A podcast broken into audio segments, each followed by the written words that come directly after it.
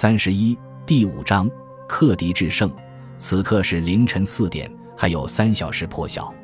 奥诺雷维亚尔将军的第四、第十七和第二十二轻步兵伴侣把奥军逐毁圣乔瓦尼和甘贝隆，夺下了圣马尔科小教堂。黎明时分，茹贝尔进攻卡布里诺和圣乔瓦尼，但他的阵线非常薄弱，被兵力明显占优势的敌军挡下来。上午九点。奥军发动反击，击溃维亚尔的伴侣。拿破仑立刻派马瑟纳的一个旅救援中央，夺回特兰巴索雷村。中路的战斗如同马拉松长跑，双方连续缠斗十小时。卢西尼安主走马瑟纳派出的旅。上午十一点，他率五千人赶到里沃利。卢西尼安深入阿菲附近的法军左后方，阻止任何援军的到来。拿破仑只能勉力守住中路。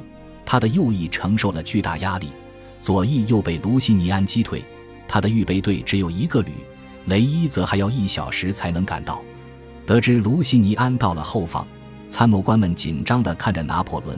他异常冷静，只是简单的说：“他们来了。”他认定中路的奥军已是强弩之末，而卢西尼安还很远，不足以影响战局。于是他把东边的夸斯达诺维西看作主要威胁。集中力量对付此人。拿破仑从茹贝尔的阵线抽调兵员，尽可能往圣马尔科教堂派去人马。密集的奥军纵队在炮兵的掩护下进攻峡谷，但是到达高原后，法军向他们发射霰弹，并从四面八方开枪。接着，一个步兵纵队向奥军发起刺刀冲锋，此后他们遭到法军所有可用的骑兵的攻击。奥军退入峡谷，这时法军幸运地射中敌方弹药马车，狭小的空间令此举更具破坏性。夸斯达诺维西遂放弃了进攻，拿破仑立刻把攻势转向中路，那儿的奥军近旁既无炮兵也无骑兵，三路奥军纵队花大力气攻下高原，又被逐走。卢西尼安前往战场时受阻，恰在此时，雷伊突然在其后方出现。卢西尼安仅带约两千人逃生。下午两点，奥军全线后撤，法军追击，直到奥热罗报告普罗维拉已过阿迪杰河，并正前往曼托瓦。拿破仑派马瑟纳支援奥热罗，阻止普罗维拉解围。里沃利之战，拿破仑折损了两千二百人，另有一千人被俘，但奥军的损失大得多，四千人伤亡，八千人被俘。八门大炮与十一面军旗被缴获。拿破仑写家书，声称自己对战了四万五千名奥军士兵，敌军有六千人伤亡，而他缴获了六十门大炮与二十四面军旗。里沃利会战是一次辉煌大捷，可这封家书没有说实话。但接下来几天，阿尔文奇的撤退逐渐变成溃败，结果奥军中又有一万一千人被俘。一月十五日中午。普罗维拉率解围部队抵达拉法沃里塔，他有四千七百人，其中很多人是新兵，训练不足。次日曙光出露时，吴姆则试图从曼托瓦突围，但立刻受阻。拿破仑赶来时，普罗维拉在曼托瓦城外的拉法沃里塔村被奥热罗和马瑟纳夹击。普罗维拉英勇迎战，但在战斗就要变成屠杀前，他投降了。其麾下部队全部被俘，曼托瓦的食物最终耗尽。吴姆则设法在硬撑了两周时间，徒劳地盼望阿尔文奇奇迹般出现。然而，1797年2月2日，他终于率领疲弱守军投降，交出了曼托瓦。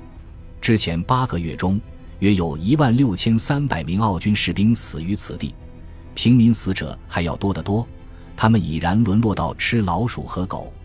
法军缴获了奥军的三百二十五门大炮，并取回上一年八月时丢在那儿的一百七十九门大炮。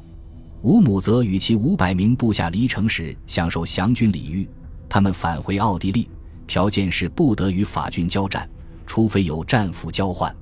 其余俘虏则被押往法国，他们将参与农业生产和工程建设。曼托瓦投降一事轰动整个巴黎，一位同时代人回忆道。大群民众簇拥着一名公职官员，他宣告法军的荣耀，在号声中公布了这一消息。拿破仑没有亲眼见到自己的胜利。上一年六月，教皇国签署了停火协议，此刻他却威胁起誓支援奥地利。于是他先后赶往维罗纳和博洛尼亚，以便惩罚教皇国。一月二十二日，拿破仑毫无愧色地篡夺了都政府的权力，命令卡克六小时内让罗马见此信，从而给梵蒂冈施压。同日，他致信教皇国谈判代表、红衣主教亚历山德罗马泰，称罗马外交政策不得再受奥地利与那不勒斯影响。拿破仑写结尾时，口气却软了下来。请求马太让教皇陛下放心，作为宗教界最高领袖，教皇可以继续留在罗马，并且不会感到丝毫不便。正如拿破仑对都政府所说的，他担心如果教皇和红衣主教逃离罗马，我就永远得不到想要的。他也知道，要是他猛攻梵蒂冈，欧洲那些虔诚的天主教徒将憎恶他，甚至终身痛恨他。他告诉米奥。取罗马则使米兰。二月一日，拿破仑发布宣言。这份文件称，不遵守新约教义的教士与修士所受惩罚会比普通公民所受的更严厉。此举旨在减弱他们对法国统治意大利一事的抗议。教皇国军队仍然决定开战，这固然荒谬可笑，但不可否认其亦有勇气。二月三日。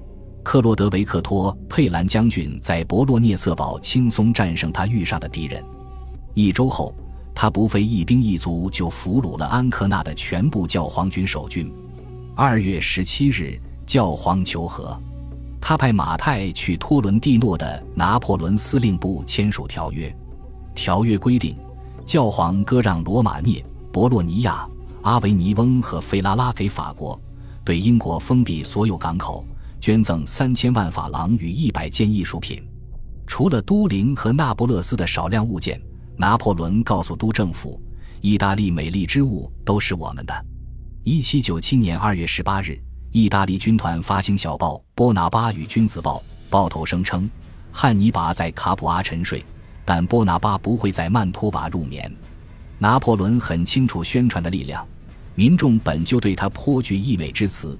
现在他有意引导公众舆论，他口述波拿巴奔袭速若闪电，出击势如雷霆之类的句子，就此展开媒体业主与记者的新生涯。不出十天，小报就开始暗讽都政府，没有拿破仑的许可，他不会这么做。当年他还创立了另外两份军报：《意大利军团邮报》，由前雅各宾党人马克·安托万·朱利安编辑；《意大利军团眼中的法兰西》。由米歇尔·勒尼奥德圣让丹热里编辑，其相较《意大利军团邮报》更不可靠。巴黎报纸经常摘登这两份军报的文章。莱茵战场离法国近得多。拿破仑不希望意大利战士只是公众想象力的娱性节目，他觉得士兵也会喜欢巴黎的消息。丹热利原是议员兼律师，现主管意大利军团医院。日后他成了拿破仑的重要副手。任命朱利安一事说明，只要某人才愿意埋葬过去，他就乐意忽视他们先前的政治立场。意大利像法国一样政体多变，故此举与其说出于宽容，不如说出于常识。毕竟仅仅三年之前，拿破仑自己还是个雅各宾分子。在巴黎，《箴言报》报道旨在庆祝拿破仑圣迹的舞会、大合唱、公共宴会和游行。这些活动的主办方是他日渐庞大的支持者队伍，而都政府私下发现，这些人并不一味拥护政府。且不说政治因素，拿破仑还是不错的稿子素材。举个例子，六个月内，保守报纸《政治新闻》六十六次提到意大利军团。总的来说，对拿破仑战绩的报道大大多于对其他法军将领的。这令莱茵摩泽尔军团和桑博尔莫兹军团的高级指挥官愈发懊恼，他们在意大利军团面前黯然失色，由此也心生怨恨。一七九六年，有人开始制作并销售拿破仑的画像与雕像，如波拿巴将军在洛迪、波拿巴进入米兰等。有的作品标题给他的教名多加一个“ “e”，”，有的给他的姓氏多加一个“ “u”，”。还有的写成布拿巴，一七九八年，刻画拿破仑的不同作品已有数十件，甚至可能有数百件。这说明对他的个人崇拜已经兴起。艺术家为拿破仑画像前，觉得没必要先见本人，所以我们能看到有些人把他画成灰头发中年人。这幅形象更符合人们心目中常胜将军的样子。蒙特诺特之战后，拿破仑首次下令铸造纪念章，铭记胜利。这些纪念章也成了有力的宣传道具。其他将军不曾这样做，而他也没征求都政府的许可。前色情小说家、娴熟雕刻师维旺德农设计的铜勋章最佳，此人后来担任卢浮宫馆长。以蒙特诺特纪念章为例。它的直径长只有一点五英寸，正面刻有拿破仑半身像，其外衣缀饰橄榄枝与橡子，背面则是象征战争天才的造型。到一八一五年为止，官方一共铸造了一百四十一款纪念章，铭刻战斗、条约、加冕、渡河、皇帝大婚与占领敌方首都。在公共活动和庆典上，这些纪念章被广泛分发给群众。有的纪念章也铭记相对平淡之事，如创立巴黎医学院、开通乌尔克运河以及在勃朗峰省建立矿业学校。一八零七年三月，拿破仑一直在奥斯特罗德静待。即便如此，法国也铸造纪念章，其背面是罗马将军、拖延者费边马克西穆斯。